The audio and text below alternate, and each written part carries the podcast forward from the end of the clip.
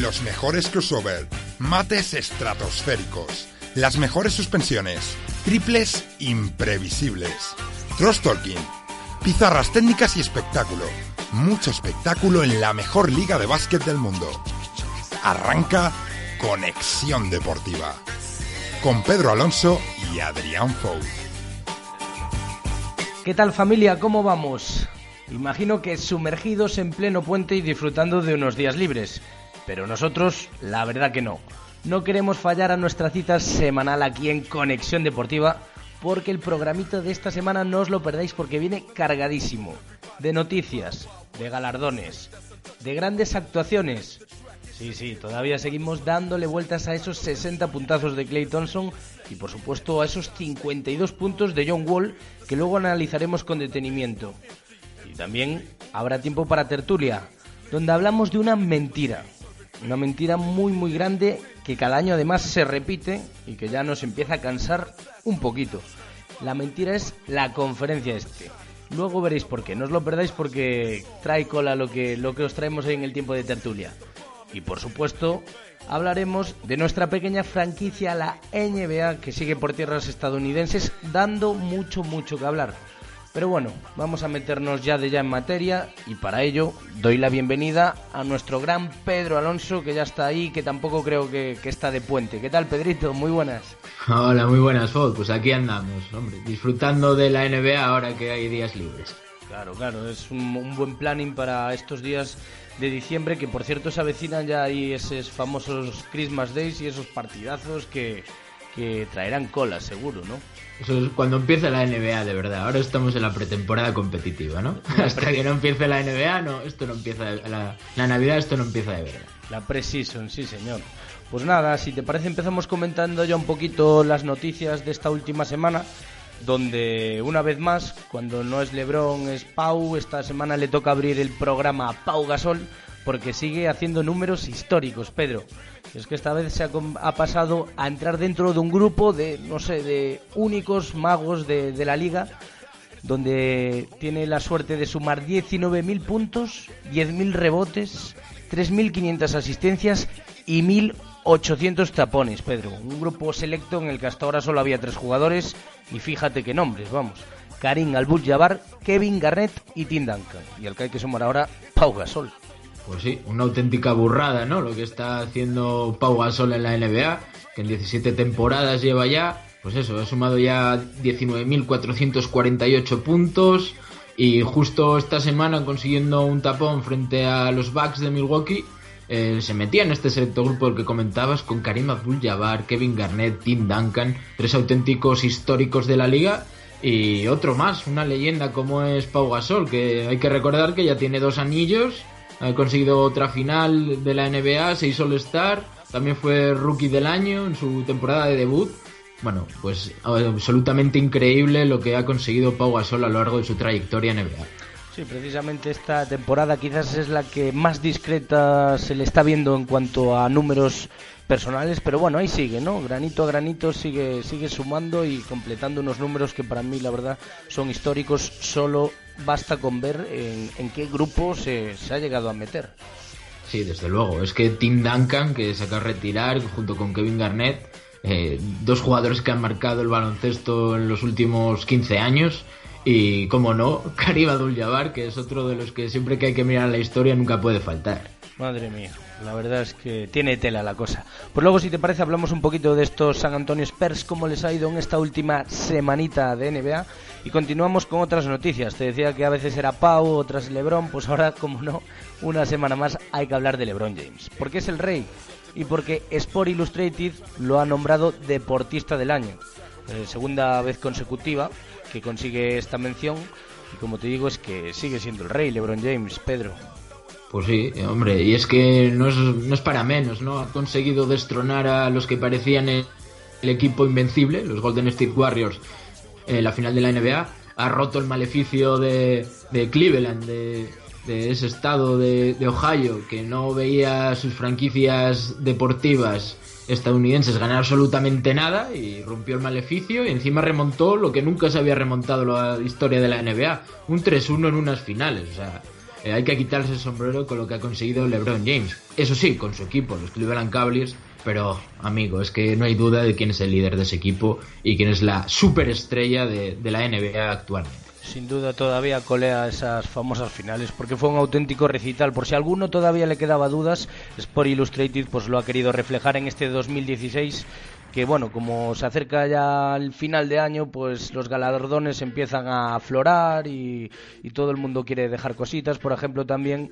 eh, USA Basketball pues ha querido condecorar, entre comillas, a Kevin Durant y Carmelo Anthony, pero esto viene más relacionado por aquel famoso oro olímpico que, conquistaron este, este pasado mes de agosto en, en Río. La verdad es que a nivel personal Carmelo Anthony igual sorprende verlo en una distinción de este tipo, pero sí Kevin Durant, que se ha visto relacionado también con uno de los fichajes del año y que parece que ya está adaptado a estos Warriors, pues un nuevo galardón para ellos. Sí, bueno, hombre, pero Carmelo Anthony, en lo que tú comentas, en lo que se refiere a la mención de este galardón, digamos, eh, es por, por eso, lo que, lo que decías antes, del oro olímpico en Río. Y la verdad es que en baloncesto FIBA, cuando ha ido con la selección, muy comprometido siempre Carmelo Anthony, siempre siempre ha ido y, Muy bien, es el ¿eh? máximo el máximo anotador de la selección de, de, Estados Unidos una selección en la que ha habido grandísimos jugadores desde el 92 eso sí así que es un eh, es un pequeño homenaje ¿no? que se puede llevar Carmelo Anthony, que no suele estar muy atribuido a este tipo de éxitos, digamos, de premios individuales. Pues sí, nos alegramos sin duda desde aquí.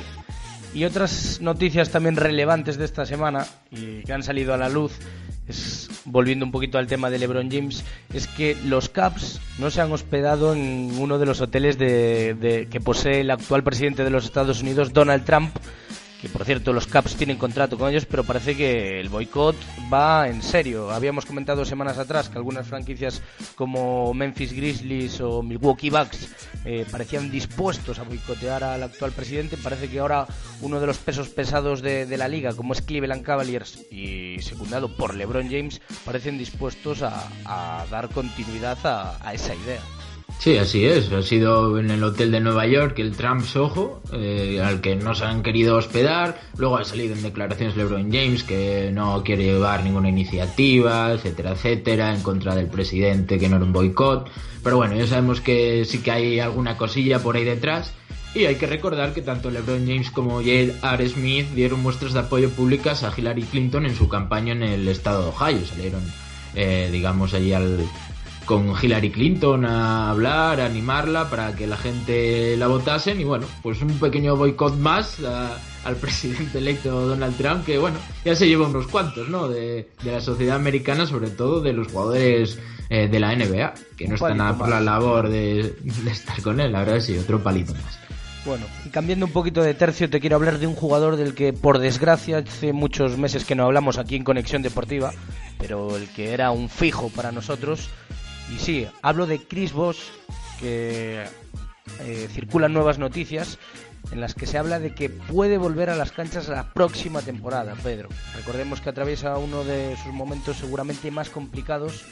Eh, había sido diagnosticado con, un duro problema de coágulos en la sangre, que, del que incluso se hablaba de que podía peligrar su, su vida. Entonces, bueno, el juego, el center de los hits decidió parar y ahora pues se empieza a especular de nuevo con que podía regresar la próxima temporada. Parece que Chris no quiere dar su brazo a torcer.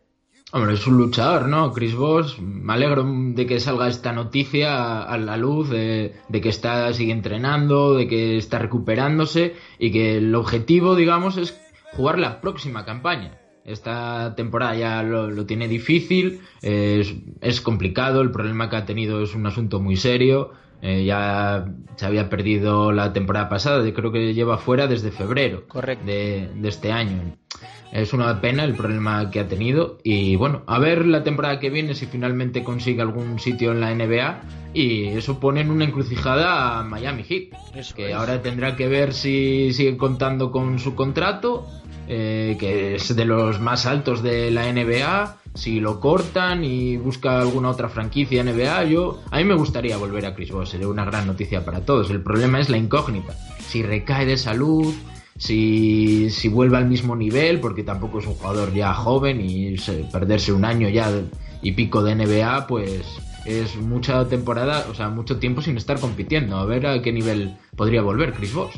Que el tema es eso, tú eh, si lo analizas fríamente no sabes cómo va a volver, el contrato es alto, tú mismo sabes cómo están los hits en la actualidad, que el poder liberar ese contrato pues supondría quizás eh, poder traer a otro jugador importante que dé un cambio de aires a esta franquicia, pero en la otra cara de la moneda pues también sería una, una falta de respeto, no hay que olvidar que este jugador ha ganado dos anillos, ¿eh?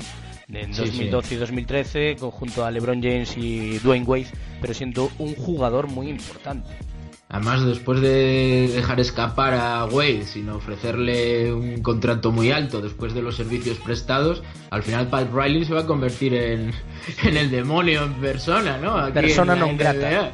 Sí, sí, pero bueno, es que también hay que entenderlo por su parte. Está en un nuevo proyecto, quiere renovar la plantilla y empezar de cero. Entonces tiene, tenía que deshacerse de, contratos altos y de jugadores importantes ya veteranos para apostar por los más jóvenes. Así que bueno, por otro lado también es comprensible que lo pudiesen dejar ir seguiremos muy, muy atentos y muy de cerca a esta noticia porque yo creo que, es un tema controvertido y veremos cómo Miami lo afronta, cómo regresa Chris Bosh, no sé, muchas incógnitas respecto a esta noticia. Continuamos hablando de temitas candentes y, como no, cada semana traemos aquí rumores, Pedro. Y esta semana se ha hablado mucho de Motieyunas, ¿no?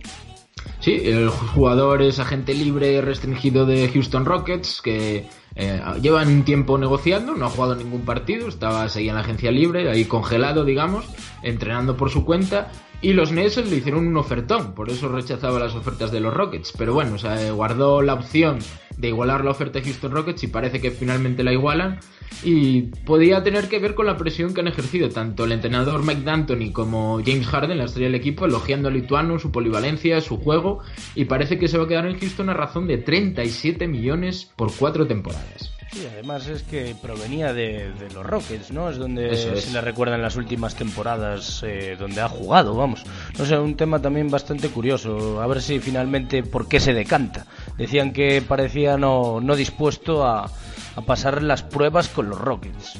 él, quería, quería más pasta y quería esperar al último minuto ver la mejor oferta y al final parece que apostar por eso le, le va a salir bien para ganar dinero, pero bueno, ahora se tendrá que adaptar al ritmo competitivo que la NBA ya lleva más de un mes de competición. Quería rascar un poquito, ¿no? A ver si rascaba un poquito más de, de dinerillo el bueno de Moti Yunas.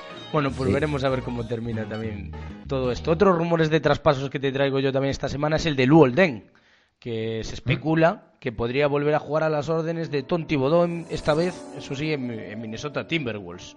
¿Mm? Eh, hay que hablar que es un Den es un jugador veterano, un buen defensor, que la verdad no le vendría nada nada mal a, estos a estos Wolves y no sé, eh, yo creo que es una, una buena pieza para reforzar una plantilla sobre todo repleta de, juventud. Así es, un jugador de la plena confianza y conocimiento de Tom Thibodeau, ¿no? Que hace, le hace mucha falta un jugador veterano de, con defensa que ponga un poco de cabeza en estos Wolves porque está en una racha malísima. Y los que podrían viajar a Los Ángeles serían Saad Muhammad y, Nikola Pekovic, ¿eh? Que, bueno, Pekovic, la verdad, desde que ha tenido esos problemas físicos, ya no ha vuelto a su nivel NBA, en el que llegó a tener buenas campañas, y los Ángeles lo verían como un buen pivot suplente, eh, que les hace falta también una presencia interior para cuando no estamos Goff.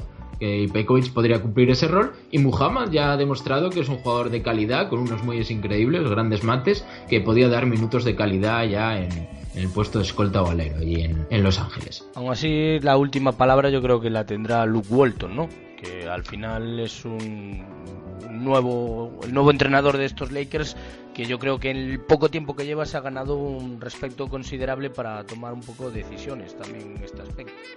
Sí, pero bueno, al final estas cosas también las lleva el general manager y supongo que esto también estará consensuado con el entrenador, obviamente. No creo que le vayan a quitar a un entrenador, a un jugador de su plena confianza eh, cuando las cosas van bien.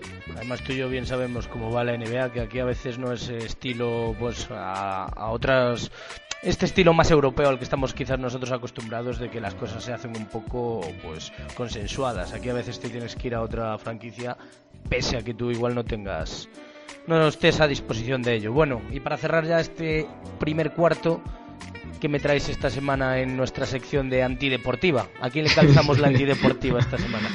Pues a dos habituales antideportivos. Como Creo que son dos buenos pájaros, ¿no? Sí, bueno, pajarracos más bien. Eh, Matt Barnes y de Marcus Cousins. Que de Marcus Cousins ya se rumorea que puede ir a los Mavs en la agencia libre. Eh, está ahí coqueteando con, con la franquicia texana. Pero bueno, eh, ahora es noticia junto con Matt Barnes por una, un altercado en un club de, nocturno de Nueva York, donde al parecer Matt Barnes había enganchado por el cuello a una señorita y llegó un chico para decirle, oye Matt, eh, para allá, ¿qué estás haciendo? Y bueno, pues Matt Barnes no se le ocurrió otra cosa que liarse ahí a codazos y puñetazos. Y cuando fue un chico a, socorrer a su amigo, el que estaba enfrentándose con Matt Barnes, parece que de Marcus Cousins también le, le metió un puñetazo y una patada. Pero bueno, el pressing catch habitual de, de Matt Barnes y de Marcus Cousins, ¿no? Vaya dos, sí. La verdad es que no me, no me, querría ver envuelto en un problema con estos dos kamikazes porque ya no solo por la envergadura, sino porque están bastante locos. Están, están, bastante sonados, sí. Pero bueno, es lo que hay aquí con estos dos personas. Pues ahí, ahí dejamos nuestra antideportiva de esta semana en Conexión Deportiva. Y bueno, nos metemos ya de lleno en materia, en este segundo cuarto que viene cargadito de grandes actuaciones y también de muchas distinciones.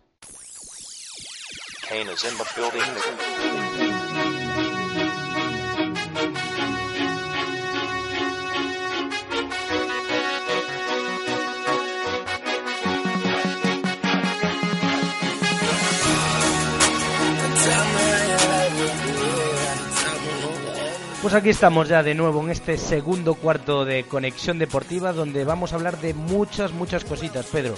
La verdad es que tengo tanto, tantos temitas que, comentar aquí contigo que, que no sé muy bien por dónde empezar. O bueno, yo creo que sí, ¿no? Creo que una semana más tenemos que hablar de, de la bestia parda que, que, circula por Oklahoma, ¿no? Russell Westbrook, que, que ha sido nombrado jugador del mes y de la semana en la conferencia. Por si acaso, ¿no? Si había alguna duda de quién era el que reina ahora mismo la conferencia este. Es que, madre mía, ¿no? Este monstruo sigue, sigue dando muchísimo de qué hablar porque si la semana pasada hablábamos de que promediaba un triple doble, lo mantiene. Ya van 20 partidos disputados y lo mantiene. 31 puntos, 11 asistencias y 10 rebotes y medio por partido. Dios mío. Está, eh, pues eso, sigue promediando ese triple doble, que es la hazaña que solo ha podido conseguir Oscar Robertson en la temporada 61-62. Y ha dicho LeBron James que es como el conejito este de, las pilas, que no para y que podía conseguirlo perfectamente. Y tiene razón, es que eh, cada vez está más cerca de conseguirlo. Ya, sobre todo llama la atención la capacidad de rebote que está teniendo esta temporada, porque puntos y asistencias ya sabíamos, pero la cantidad de rebotes el otro día se fue hasta 17 y bueno, ya lleva 11 triples dobles esta campaña, 48 en su carrera, 6 seguidos, algo que no se hacía desde Michael Jordan en el 89. Vamos, es una auténtica animalada lo que está haciendo Russell Westbrook y encima está sobre todo haciendo que su equipo gane. 14 victorias y 8 derrotas estando en los puestos de honor de la conferencia oeste. Una auténtica salvajada eh, Russell Westbrook que sin duda, como ya veníamos comentando en anteriores programas, lo que ha madurado este chico es muy, muy reseñable porque recordemos en temporadas anteriores siempre tenía muchos problemas de, pues eso, de tomar decisiones erróneas en momentos muy importantes, pero si esta temporada estos Thunder están ahí con 12 victorias y 8 derrotas, que está muy bien para para lo que se esperaba en un primer momento, pues es muy en parte por un Russell Westbrook que es que hace prácticamente todo. Está claro que hay segundos buenos espadas, como es el caso de Víctor Oladipo, Oladipo, el propio Enes Kanter y otros grandes jugadores que están colaborando mucho y muy bien. Ya Billy Donovan la temporada pasada demostró que puede ser un gran entrenador y más con Russell Westbrook a la cabeza de su proyecto yo creo que va, vamos a estar ahí, ahí a ver si es capaz de mantenerlo hasta final de la temporada regular, ¿no? Porque ya hay importantes jugadores de la liga, como es el caso de LeBron James o el propio Carmelo Anthony, que ya abran, que ya hay picorcito ahí a ver si, si es capaz de, de conseguirlo. Se está convirtiendo en la gran historia de individual de este año en la NBA. En una NBA repleta de actuaciones individuales majestuosas, destaca por encima de todos este promedio de triple doble de Russell Westbrook y a ver si es capaz de conseguirlo. Sobre todo además una plantilla que lo iba a tener complicado para entrar en playoffs y de momento a base de triples dobles está dominando la NBA y haciendo que su equipo esté arriba. Que eso es muy importante, mucho más que para mí que promediar un triple y hablando de jugadores del mes, que este esta distinción abarca, recordemos, eh, la última semana de octubre cuando, cuando se inició la liga y también todo el mes de noviembre que se lleva disputado. Y en este caso en la conferencia este, el jugador del mes, ¿quién si no? LeBron James. El alero de los Cavs, pues, como no, pues ha promediado la verdad unos numerazos. Eh, de 16 partidos que lleva jugados, son 13 victorias y 3 derrotas. Además que es el defensor del anillo este año también está ahí cerquita, cerquita del triple doble, ¿eh? que tampoco no, nos descuidemos. A ver si se va a poner ahí al pique con, con Russell Westbrook y a ver si vamos a tener ahí una también bonita batalla entre, entre el líder de los Thunder y el de los Cavs. Sí, además viene de, hacer una exhibición contra los Raptors el otro día, venciendo a domicilio, 112-116, que bordeó el triple doble, fue al 34 puntos, 7 rebotes, 8 asistencias, eh, está ahora mismo LeBron James a un nivel brutal, también esta pasada madrugada contra los Knicks en Nueva York, en esta rondita contra, digamos, equipos fuertes de la conferencia este, pues se los ha vapuleado y se los ha jalado a todos, ¿eh? Eh, a un gran nivel, LeBron James también lo que comenta, está entre los mejores de la NBA en asistencias, promediando casi 10 asistencias en su carrera, nunca ha tenido estos números, aunque siempre ha sido un gran asistente y de momento muy bien secundado por, por Kevin Love, por Kyrie Irving, eh, Tristan Thompson haciendo pues lo que sabe, rebotear. Y bueno, la mala noticia para los Cavs fue la lesión de J.R. Smith contra, contra los Raptors unos Raptors en los que DeRozan y Lowry eh, siguen a un gran nivel, contra los Cavs lo demostraron, pero que están últimamente un poco solos. Balanchunas en el, ahí en el poste bajo, muy, muy desaparecido en combate. Ay, los Raptors, los Raptors, Pedro, que la verdad les tiene tomada más bien la medida estos Caps, no, no, no perdonan, ¿eh? Cada vez que se enfrentan, el resultado siempre es el mismo. Al final esa mentira, esa mentira, esa mentira de, del este que luego, que luego te quiero preguntar, a ver qué te parece porque tiene tela la cosa. Y nada, respecto al partido que hablábamos, el más reciente, el que enfrentó esta última madrugada a Knicks y a Cavs, pues fue un auténtico paseo de los de LeBron por, por el Madison, anotando 22 triples. La verdad es que muy, muy enchufados este año también desde la línea de tres, cuando no es Kevin Love, puede ser Kyrie Irving, también puede ser LeBron James según la noche, y Channing Frye Sí, sí, Channing Frye también. Son el tercer equipo que más puntos anota por noche estos Cleveland Cavaliers y eh, tiene que ver mucho con los lanzamientos de tres, muy acertados. Y en los Knicks que venían un gran Carmelo metiendo 35 puntos el otro día, eh, canasta sobre la bocina últimamente para ganar partidos, con Porzingis que ya lo hemos hablado en programas anteriores, a nivel que está, pues esta noche contra los Cavs, eh, pues creo que acusaron mucho el, cansancio del back to back y la verdad es que Carmelo estuvo horrible, por Zingis solo 12 puntos. Eh, bueno, pues fueron una auténtica sombra entre un equipo que es completamente superior como los Cavaliers. Sí, pero bueno, es una derrota que, que se puede esperar y más en esta conferencia este donde hay un clarísimo, clarísimo dominador y nada por poner un... Sí, coméntame. Sí, no, además que no estaba Derrick Rose con problemas físicos, no pudo disputar el partido contra los Cavs. Buen apunte, nada, te quería comentar que además que, la semana ha sido muy buena para estos Cavs, por poner un poco la puntilla de la semana ha sido la derrota que sufrieron frente a Milwaukee Bucks a, finales de la semana pasada.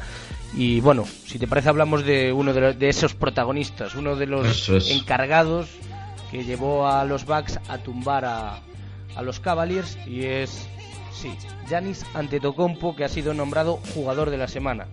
La verdad es que con 22 años, hmm. con 22 añitos el griego, madre mía, eh, Pedro.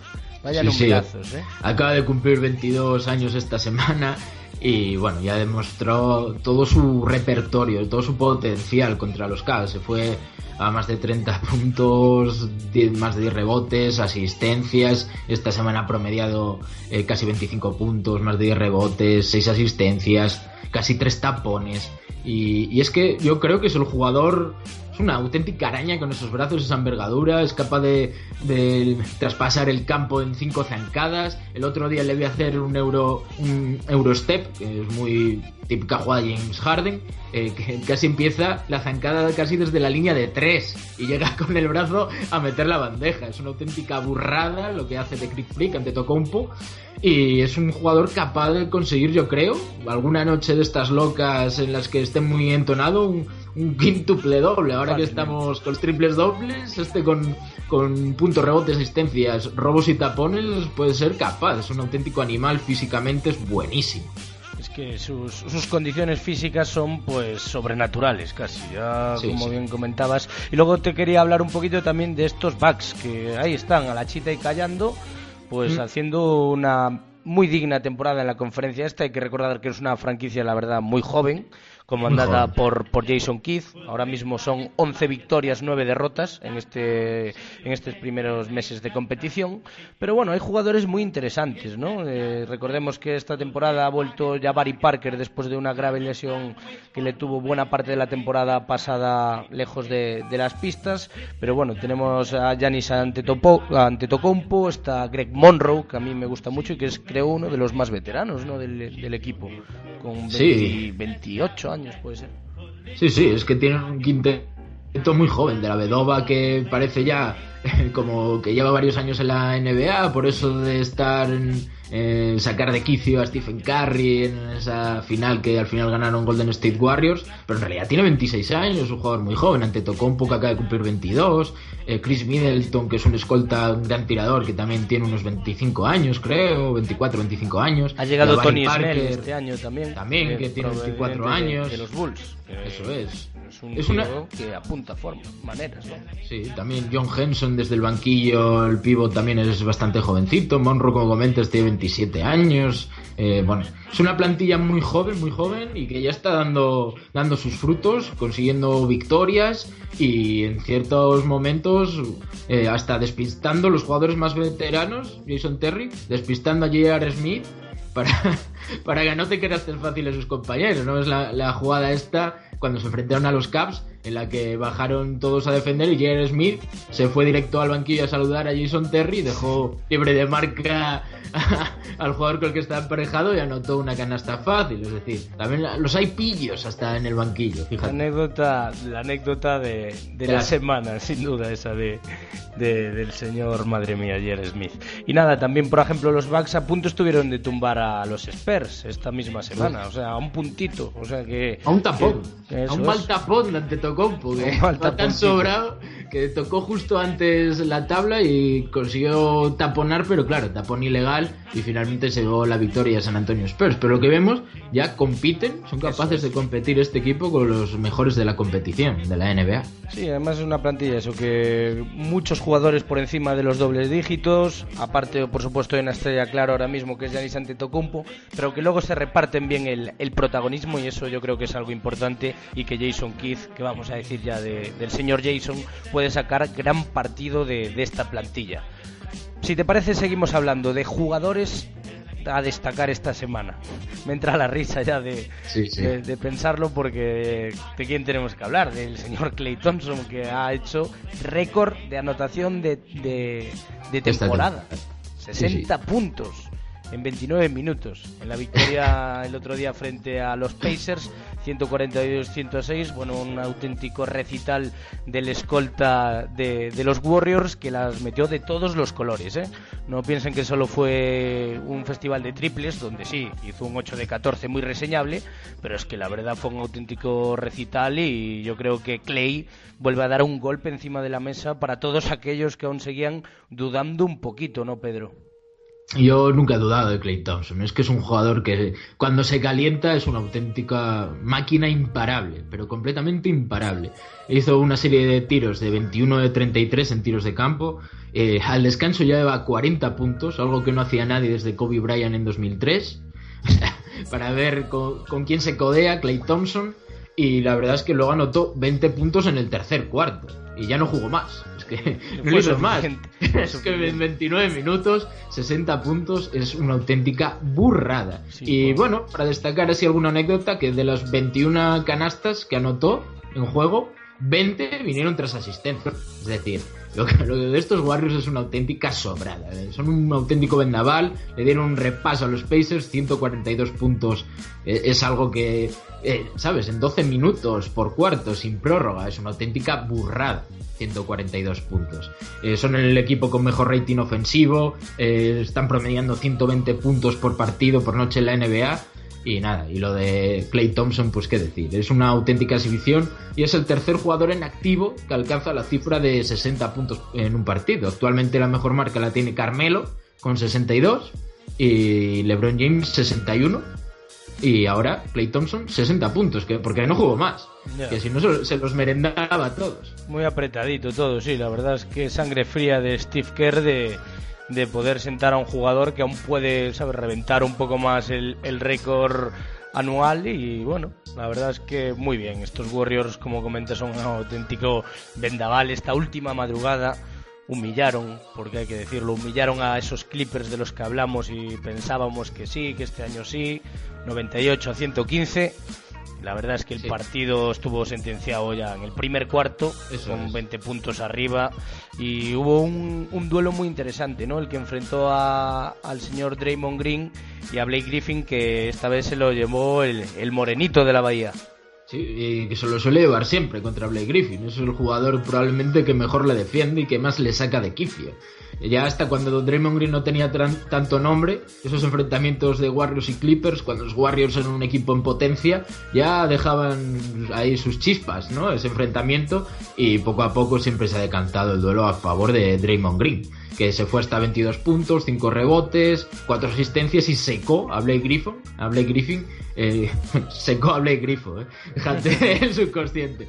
12 puntos, 5 de 20 en tiros de campo, eso sí, eh, lo posterizó eh, a Draymond Green. Tuvo su pequeña venganza a Blake Griffin en un rebote ofensivo, consiguió el mate por encima de Green, pero bueno, al final es lo que comentas. El partido al final, 17 puntos de ventaja, sí, pero es que en el primer cuarto ya está completamente sentenciado. Y un dato, Stephen Curry consiguió 7 robos en este partido, eh, máximo de cualquier jugador esta temporada. Así que bueno, un dato más ahí para el señor Stephen. Empieza a ser ya muy habitual, ya no de esta temporada, sino de otras muchas, lo de que los Warriors cierren el partido entre el primer y el segundo cuarto.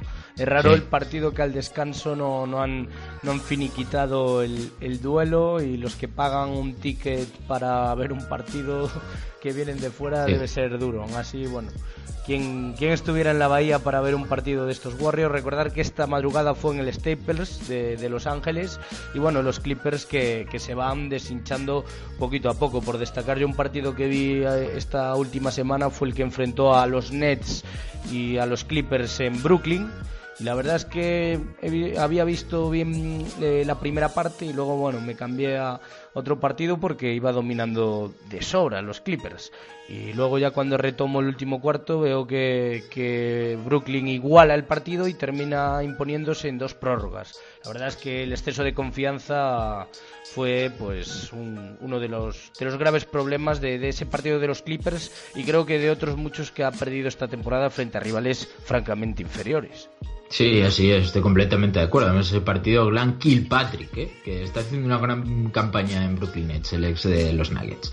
Y bueno, lo de los Warriors, pues qué comentar ya. Pues que siguen comandando la NBA, eh, mejor ataque, mejor defensa, mejor todo prácticamente.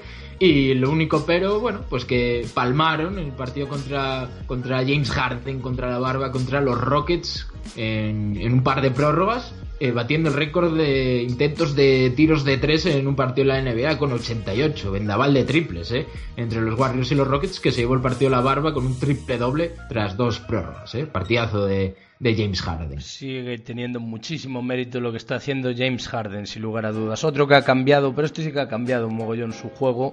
Si Westbrook ha madurado, el señor Harden muchísimo también, porque tiene mucho mérito todo lo que está consiguiendo con estos Houston Rockets, con esa paliza histórica, por ejemplo, si te parece que comentamos ya frente a los Lakers que les ganaron de más 39. La verdad que es la mayor diferencia entre ambos equipos en los 211 duelos que, que, llevan enfrentados a estas dos franquicias. La verdad es que si los Rockets están funcionando también, son en parte, muy en parte, gracias a este James Harden y para mí me ha terminado de ganar con, con esa victoria en, en, el Oracle Arena de, de, San Francisco, tumbando a los Warriors en, en la prórroga. Sí, es que esta semana ha tumbado a rivales muy complicados, a los Warriors, a los Lakers de auténtica paliza, con un gran Eric Gordon que anotó 26 puntos, 8 triples desde el banquillo, que ahora con la vuelta de Beverly Eric Gordon ha ido al banquillo y mm, tuvo un enfrentamiento de duelo de sextos hombres con Luke Williams, el otro gran candidato sexto hombre del año, que fue el mejor de los Lakers con 24 puntos. Pero bueno, eh, también otro partido a destacar de James Harden con los 37 puntos que le endosó a Boston Celtics, que ganó 107-106. 13 en el último cuarto para remontar el partido, además de 8 rebotes y 8 asistencias. Y bueno, lo llamativo fue que Ol Horford, que había sido el mejor de los Celtics, con 21 puntos y 9 asistencias, tuvo la canasta decisiva y falló. Falló ahí al lado del aro.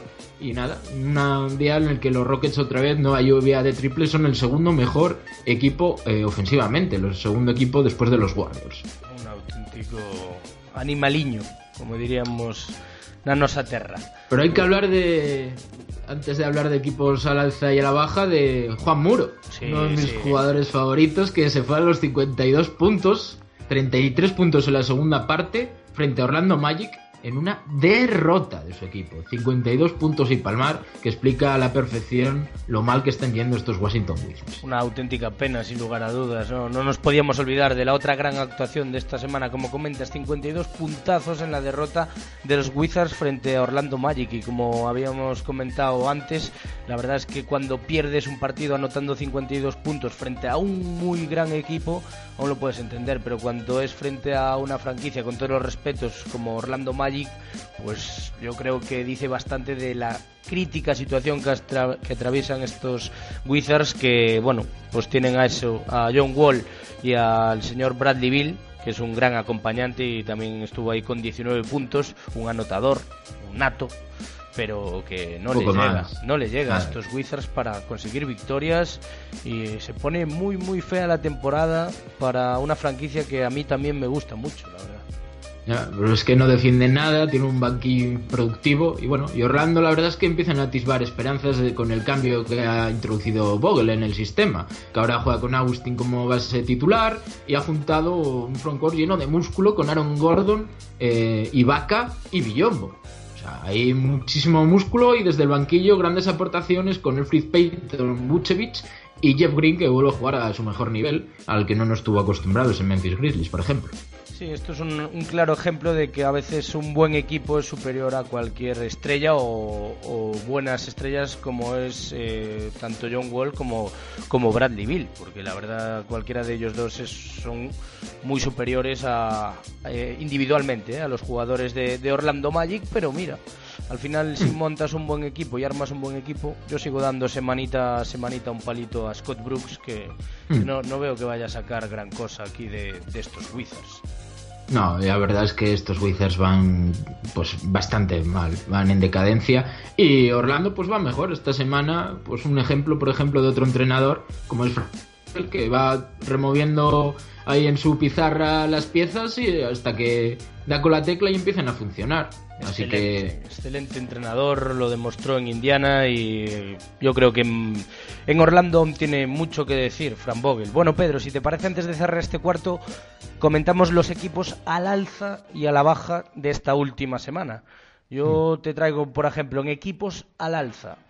Warriors y Spurs tienen que estar, ¿no? Porque con ese 13 a 0 que llevan todavía a domicilio, no conocen la derrota a domicilio y se han perdido en casa, ¿eh? eh muy curioso ese, ese dato.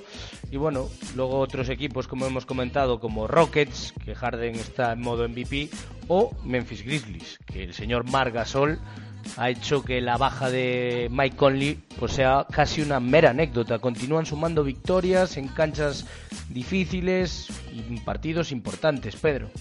Sí, sí, los tres equipos que ahora mismo que son buenos equipos, pero que ahora mismo están más on fire, eh, serían los Rockets, Grizzlies y Thunder, dejando de lado, claro, a los Cavs, Warriors y San Antonio Spurs, que son probablemente los tres mejores de la competición y que siguen al ritmo crucero, ¿no?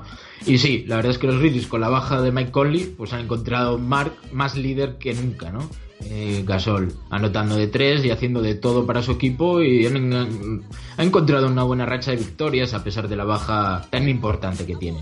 También los Knicks, a pesar de la derrota contra los Cavs, habían encadenado siete victorias y tres derrotas en los últimos diez partidos. Los Celtics van un poco al alza también la conferencia este, Utah Jazz también va encontrando su juego, pero yo quiero destacar en los equipos a la baja, todos vamos a meter cizaña, eh, Atlanta Hawks, Atlanta Hawks, ¿qué le ha pasado? Menuda desconexión ha tenido. Siete derrotas seguidas hasta la victoria la pasada madrugada contra Miami Heat. Eh, ¿Quién la ha visto y quién le ve? Una burrada, lo que les ha llevado a estar fuera de playoffs de repente. Es una auténtica salvajada lo que le ha pasado a la, a, la franquicia de Mike Van del Horser, que es un excelente entrenador y que la verdad pues sorprende mucho proviniendo de él que haya como permitido, entre comillas, que su franquicia haya casi tocado tanto, tanto fondo. Si hace unas escasas semanas se llegó a poner líder de, de la conferencia en el este.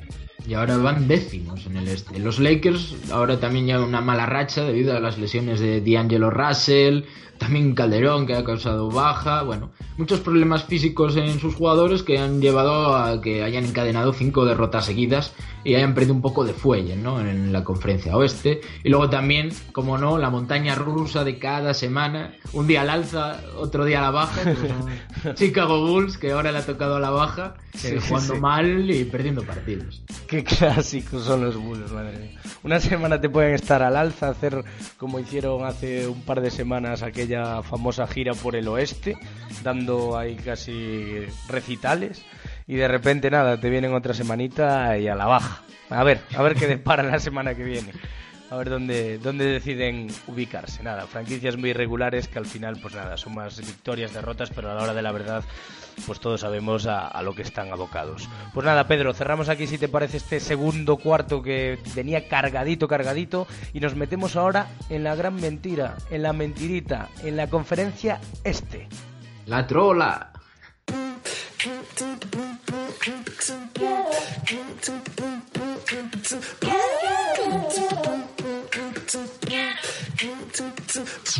got that. Be more in me, yeah, that's my problem. What, what? I rep my city. Yeah, bitch, I got her. Nah, nah, nah. Fuck what you heard. Niggas be wildin'. You got me fucked up. I'm from the bottom. Oh, yes, Lord. Walk like I'm pimpin'. Talk like I'm mackin'. The projects love me. Yeah, boy, what's happening? Nah, nah, nah. I'm finna kill her. I'm finna kill her. I'm on a hit the ceiling. I'm thinking, bitches. We go for. And my, brothers keep a Tiempo ya para la opinión y la tertulia aquí en Conexión Deportiva. Abrimos este tercer cuarto donde traemos un tema que nos tiene quemaditos. Quemaditos porque semanas tras semana y temporada tras temporada y año tras año es que es siempre lo mismo. La dichosa mentira que es la conferencia este, Pedro. Que todos los años pensamos que va a pasar algo, que va a pasar algo, pero mira, mes y medio de competición y ya más o menos sabemos un poco lo que va a pasar. Que va a haber un campeón muy claro y que luego va a haber unos cuatro o cinco equipos que van a estar ahí peleando entre el segundo y el quinto puesto y luego que habrá pues una buena terna también de equipos peleando por esas tres últimas plazas que dan acceso a los playoffs. Sin lugar a duda y a grandes rasgos una decepción, una, un año más la, la conferencia este que, que sigue perdiendo emoción y con tan solo un mes y medio ni eso casi de competición, Pedro. Y si me apuras, hasta sabemos quién va a quedar el último en la conferencia este. Sí, no, eso seguro. Eso ya lo tenemos claro. Como, como cada año, ¿no? Llevan unos Todos los años la misma historia. Va, va a ser el mejor equipo en la conferencia este. Igual no de récord, que lo normal es que sí, pero al final sabes que en la conferencia este, las finales de la NBA, va a estar el equipo en el que juegue LeBron James. Es la gran trola de la NBA y de la conferencia este desde hace seis años. Que puede haber competición, que a ver, a ver qué tal Toronto Raptors este año, a ver los los Celtics, los Hornets son una gran sorpresa, los Bucks también, los Knicks han generado su nuevo Big Three, a ver qué tal les va. Cuidado con Chicago Bulls que van a contracorriente y pueden dar la sorpresa. Jolín, Indiana Pacers hace unos años estaba casi al nivel de Cleveland Cavaliers y ahora vuelven a tener un gran quinteto. Atlanta Hawks qué gran récord con Baden-Holzer, superaron a los Cavs y tuvieron al mejor entrenador de la temporada. Jolín, Atlanta es una gran franquicia. Los Wizards, los Wizards llegaron a playoffs lejos. Miami Heat, Miami Heat acaba de ganar dos anillos hace nada. Y los Sixers no sé por qué juegan en la NBA. Esa es la, la gran mentira de la conferencia este, que al final es la tiranía de LeBron. Pierde una, una, una gran emoción, sin lugar a dudas. El dominio es absoluto y tremendo de LeBron James. A los datos nos remitimos de las últimas finales de los últimos años, franquicia en la que ha estado LeBron James, franquicia que ha sido finalista, finalista de la liga. Y la verdad es que pues es una pena, ¿no? Que ya pues eh, recién entrados en diciembre, algunos de vosotros diréis, estos están zumbaos, pero es que los, los Cavs han perdido cinco partidos y es que aún así van dos partidos por encima de los Raptors a los que han ganado en todos los duelos que se han medido esta temporada. Es que no hay rival. Los Cavs además a los Raptors les tienen muy muy bien tomada la medida y la sensación es esa de que los Cavs van un poco de sobraos, pueden permitirse ir un poco sobraos porque eh, son demasiado buenos, pueden dosificar para mí ha sido una gran decepción lo de los Pacers, esperaba mucho más de ellos. Por el momento 11 victorias y 11 derrotas. La verdad es que un duro palo, un duro golpe a una conferencia este que necesitaría de verdad un cambio, pero un cambio serio y de rumbo rápido, o sea, atraer a estrellas, porque cada vez que, si te fijas en los últimos años, se han ido forjando buenas estrellas, la mayoría han acabado inmigrando al Pacífico. Parece que se sienten atraídos. Recuerda, por ejemplo, aquellos Orlando Magic de, de, Dwight Howard, que luego es verdad que en el, en el oeste no llegó, no llegó a rendir, a rendir muy bien no sé, es un problema como que desde aquellos Boston Celtics, con aquel famoso Big Three, la conferencia este ha perdido muchísima gracia y muchísima, muchísima competitividad, porque la verdad va a ser lo de siempre, si es que al final va a pasar lo mismo, que este año igual los Hornets se nos van un poco más arriba, pues sí, muy bien, pero ¿qué más da? El finalista de la NBA en la conferencia este va a ser Cleveland Cavaliers.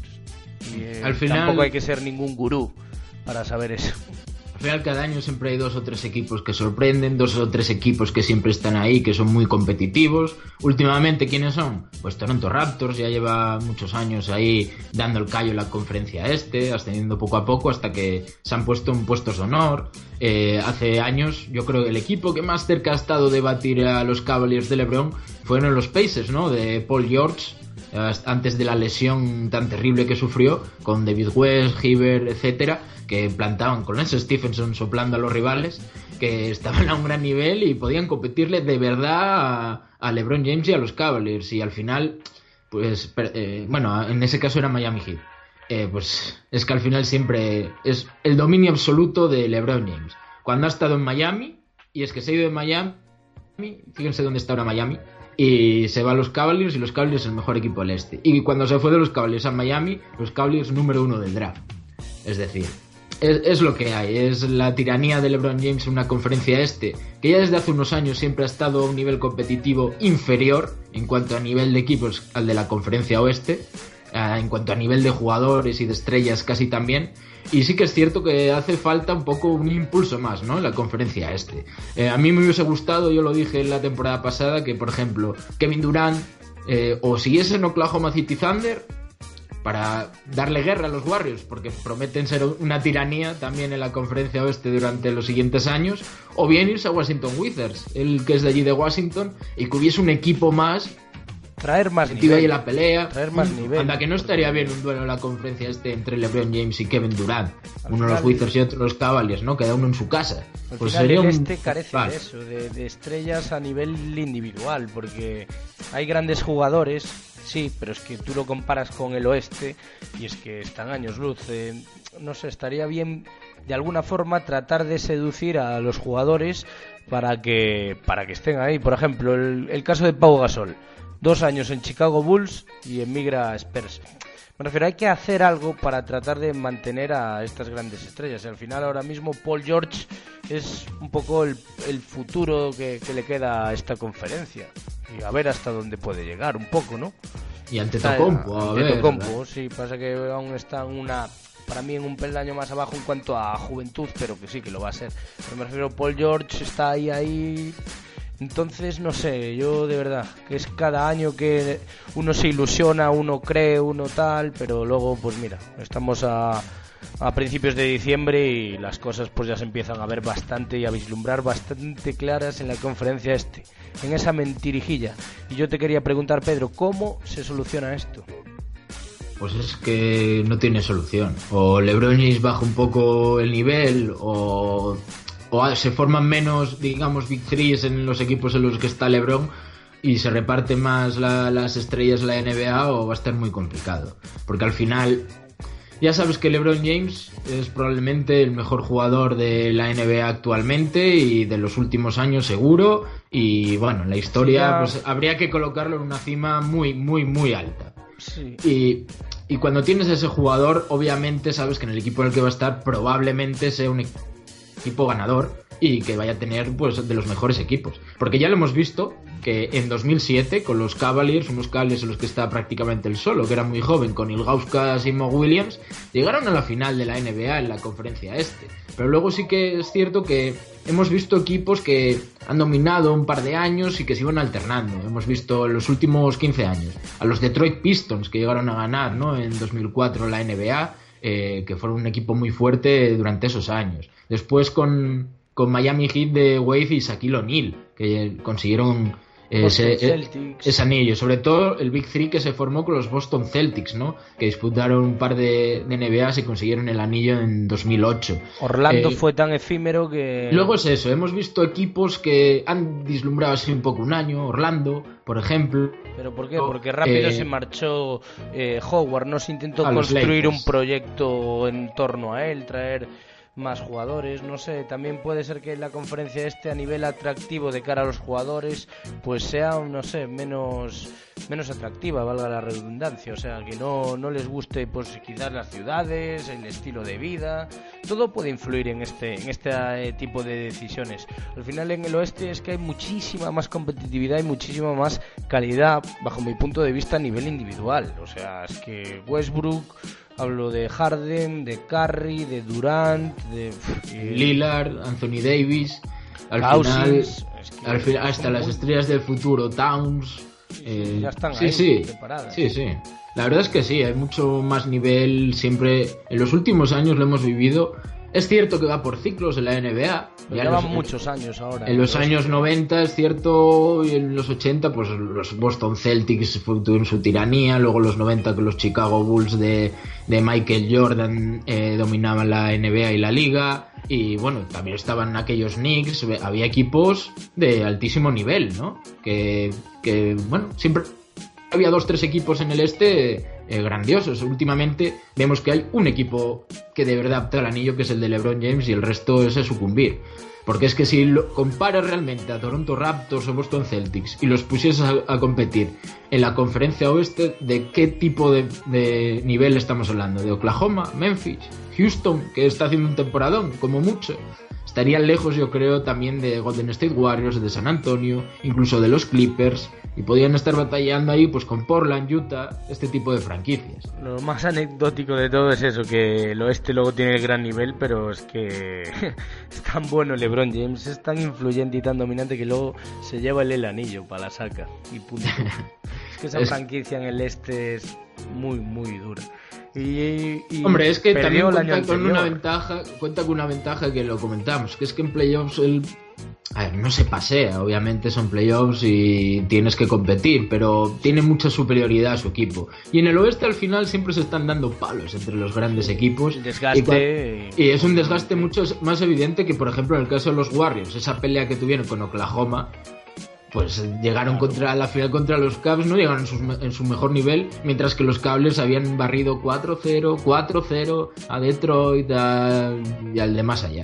Es decir, es un dominio absoluto la conferencia este y es que es una auténtica trola. Es la Lebron, la, la conferencia Lebron. Sí, la conferencia Lebron. en vez de llamar la conferencia este, la conferencia LeBron James. Sí. En fin, aquí seguimos nosotros lamentándonos y y tal, pero bueno, que LeBron que se lleve otro anillito y... Y lo malo, Fold, lo malo, Fold, es que este año también en el oeste se nos ha creado un monstruo.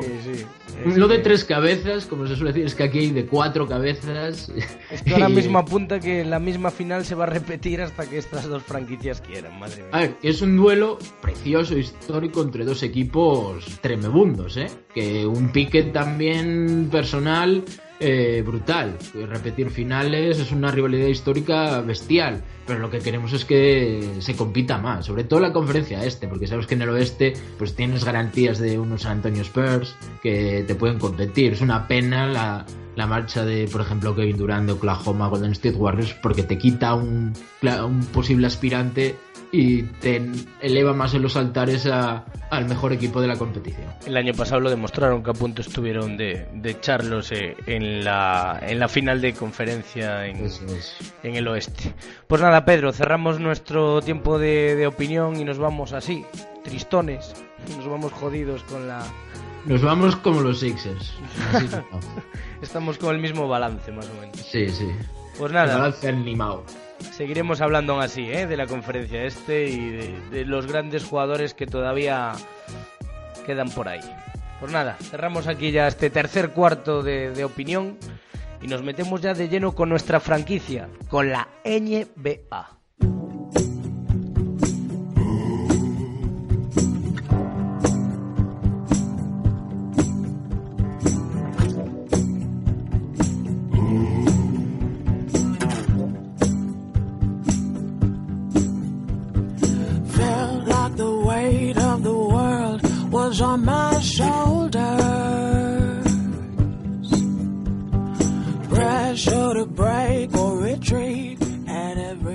Retomamos aquí ya en Conexión Deportiva con este último y definitivo cuarto, donde, como no, tenemos que hablar de los nuestros, de nuestros españoles, de nuestros 10 jugadores que nos dan ya para montar una franquicia, y esto tiene pinta de que va a seguir en aumento en los próximos años, y si no, al tiempo.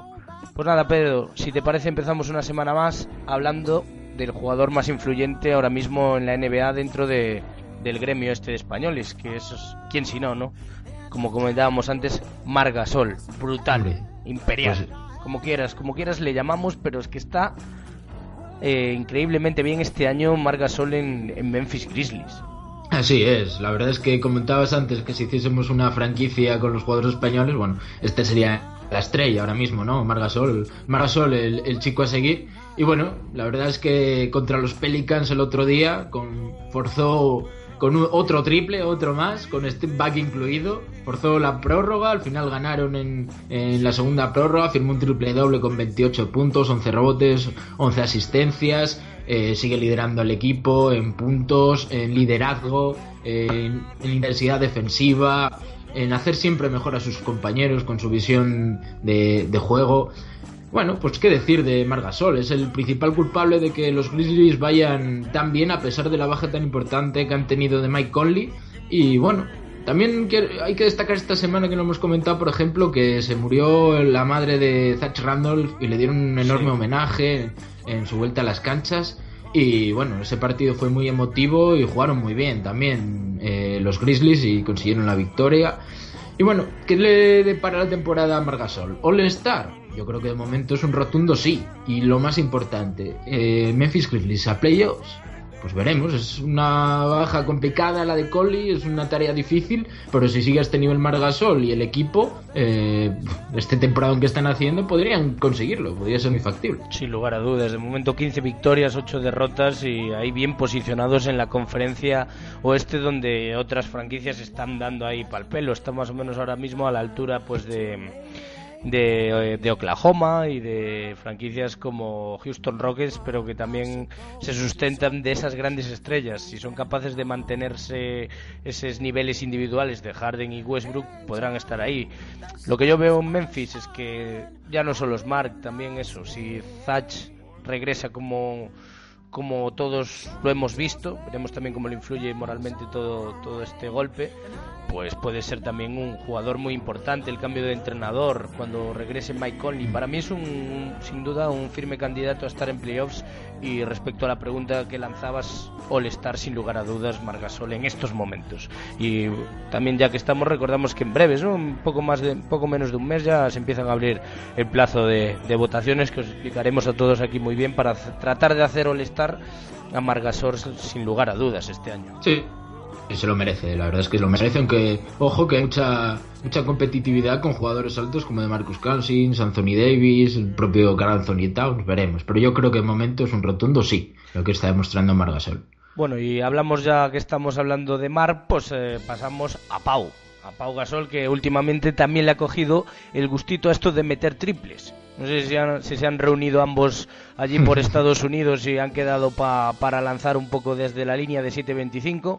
Pero bueno, en general, buenas sensaciones de Pau, que ha cambiado bastante ese rol que yo creo que le ha pedido Greg Popovich, que es el de pensar siempre en el equipo, pues antes que, que en sus estadísticas individuales. Y siempre que el partido lo pide, lo que está demostrando Pau es que asume responsabilidades, como por ejemplo fue frente a los Wizards, que se fue hasta los 19 puntos y 10 rebotes, un clásico de Pau, ¿no? Ese doble doble tan clásico suyo y que tantos dobles dobles cosechó en, en Chicago Bulls. Pues bueno, qué decir de San Antonio, que a lo que habíamos comentado, que su equipo sigue siendo una apisonadora fuera de casa y eso sí, siempre con un ojo pendiente en llegar fuertes a sus meses claves, que son, ya sabes, a partir de marzo, abril y sobre todo eh, a los playoffs en mayo. Así es, eh, Pau Gasol ya sabemos en lo que tiene que pensar, los San Antonio Spurs siguen viento en popa y yo te voy a hablar de Ricky Rubio, que ha sido una mala semana para él, una más, para Ricky y para los Wolves. Enrique sigue, sigue dejando destellos de su magia, de su visión, de su calidad. Se enfrentó a San Antonio Spurs, dio una asistencia de auténtico lujo a David, su compañero. Sí, que sí. Eso, la- solo por eso da gusto verle ahí en la NBA, ¿verdad? Sí, la verdad es que sí, pero sigue sin tener un tiro fiable en, en la competición en la NBA, la mejor liga de baloncesto del mundo, tienes que tener tu tirito. El Sí, otro día se veíamos a Brandon. Jennings como eso, eh, contra los Knicks le flotaba a Brandon Jennings a 3-4 metros y Ricky pues, simplemente la pasaba y se movía. Eso es y duro, eso no ¿eh? puede ser. No y es que encima últimamente sus, sus porcentajes de tiro son en cierta medida algo bochornosos. En sus tres últimos partidos no llega al 30% en tiros de campo. Y es que encima su equipo sigue siendo un auténtico desastre. No hay por dónde coger a estos Wolves y Ricky Rubio una mala campaña. ¿eh? La verdad es que moralmente no sé, no sé cómo le puede afectar eso de verse así flotado a un base que más o menos por lo menos debería tener esa confianza que se nota que le falta a Ricky para, para asumir esas, esas responsabilidades. Y ya que tú me hablas de Ricky, de un base con magia, yo te tengo que hablar de otro, que quién si no, ¿no? Sergio Rodríguez, el chacho que, que ha alternado una semana con buenas, con buenas actuaciones, como por ejemplo aquella que, que vimos frente a los Celtics, con 15 puntitos, 8 asistencias, o frente a Nuggets, 17 puntos y también 7 asistencias. La verdad es que esta última semana parece que se ha entonado un poquito más de cara al aro y sobre todo está encontrando su distancia de 3 en la NBA que ha mejorado bastante también su porcentaje. Aún así en el último partido ante los Grizzlies pues cuajó un mal partido. No todo puede puede ir bien con 5 puntitos 3 asistencias. Aún así también muy estilo Ricky Rubio un jugón, dejando siempre highlights, como comentamos todas las semanas, y aún así sigue siendo un jugador destacado en un equipo, como hemos comentado Pedro, destinado a perder.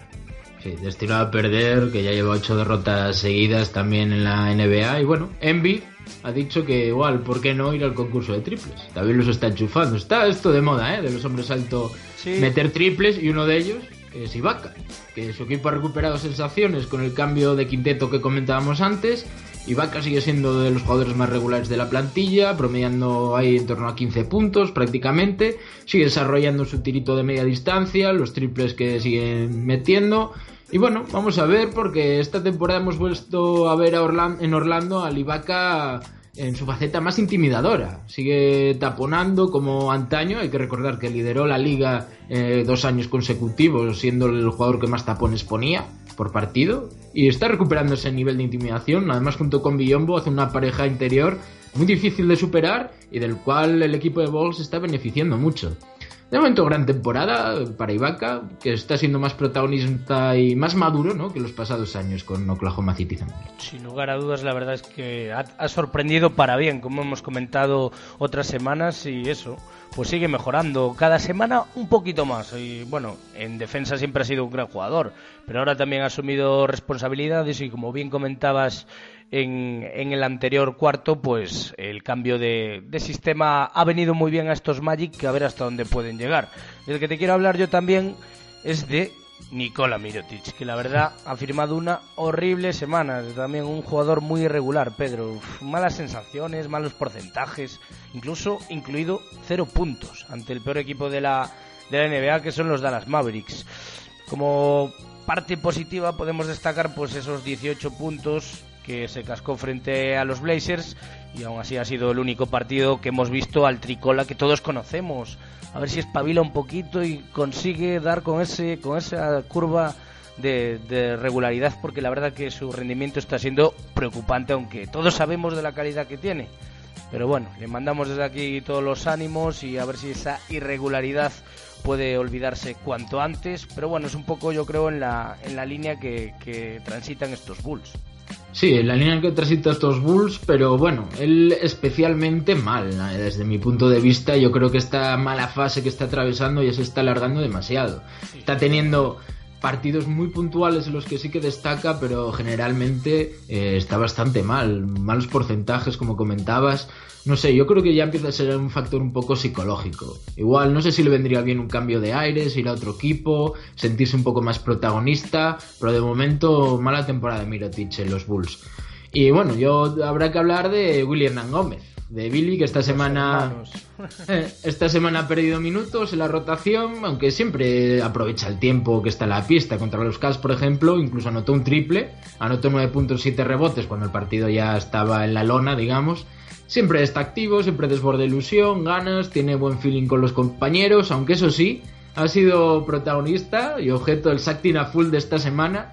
Y es que en el partido contra, contra Portland eh, cogió, dio un pase hacia Carmelo Anthony y sin ver ya la trayectoria del pase fue directamente a hacer el bloqueo indirecto a un compañero cuando en realidad el pase se lo había entregado directamente al rival, a Harkless, que acabó en un mate y mientras Harkless estaba haciendo el mate Dylan Nangome todavía está haciendo el bloqueo y bueno, objeto de las burlas de Saka, de, de Shaquille O'Neal allí en la televisión americana. Hay que pasar por, el, por, esas, por esas cosillas y más siendo rookie. Del que te quiero hablar yo un poquillo también es de Juancho y de paso ya incluyo en este pack a Alex Abrines porque ambos están yo creo en casos muy parecidos. Han perdido su puesto en la retación, juegan muy poco nada y lo que les lleva a aportar pues escasos escasos puntos. Por ejemplo, Alex Abrines está en cuatro puntitos por partido. A veces aparece con algún triple, una de sus especialidades. Pero desde luego que son los grandes perjudicados de esta nuestra franquicia en NBA. Veremos si el paso de los meses y de los partidos y cuando se defina un poco más sus roles, pueda ayudarles a, tomar más peso y sobre todo a aprender, porque esta primera temporada para ellos dos yo creo que es más de aprendizaje. Willy sí que ha encajado un poquito mejor y como bien comentabas, me, estuve viendo el otro día algunos movimientos muy interesantes que ya está realizando Willy, que la verdad es un, un crack en el aspecto táctico y, y yo creo que puede aportar muchas cosas a estos New York Knicks. Sí, desde luego, además es lo que comentas, es una temporada de aprendizaje y tienen que aprovechar los pocos minutos con los que cuenten. Yo creo que cuando han jugado lo han hecho bien, han demostrado ilusión, ganas, se las han jugado, incluso han tenido grandes partidos de acierto, Abrines, aquellos eh, muchos puntos en un minuto, Juancho también. Pero bueno, eh, la verdad es que Abrines, con la llegada, digamos, de, después de la lesión de Anthony Morrow y Juancho Hernán Gómez con el gran nivel de Wilson Chalder, pues han perdido ese protagonismo. Un protagonismo que tuvo Calderón, precisamente con las lesiones de sus compañeros. Empezó la semana siendo titular, sin D'Angelo Russell. Y bueno, ya ha tenido problemas físicos que lo han alejado de la pista, una pena. Y ahora el que ha tomado los mandos eh, el puesto titular de los Lakers ha sido Marcelinho Huertas, eh, que justo ha coincidido con esta mala racha de los Lakers, deseando que vuelva D'Angelo Russell y bueno, también Calderón, que no lo había hecho nada mal cuando había jugado de titular, siempre aportando sus tiros de tres. Pues sí. Pues nada, Pedro, si te parece cerramos aquí nuestro especial apartado para nuestra mini franquicia NBA Y nada, despedirme de ti, creo que ha sido un excelente programa con gran cantidad de noticias y nada, citarte para la semana que viene, ¿no? Sí, a ver si la semana que viene podemos grabarlo en martes y no jueves, que se nos ha ido un poco de las manos con tanto puente, pero bueno, es lo que pasa, son las circunstancias y un abrazo y un saludo enorme, Fog. Bueno, pues nos vemos, gracias a ti por estar aquí y a todos vosotros, mil gracias, de verdad, mil gracias por estar ahí semana tras semana acompañándonos en este podcast que tratamos de hacer lo más entretenido e informativo también posible. La semana que viene volvemos con mucho, mucho más. Mientras, disfrutar. Hasta luego.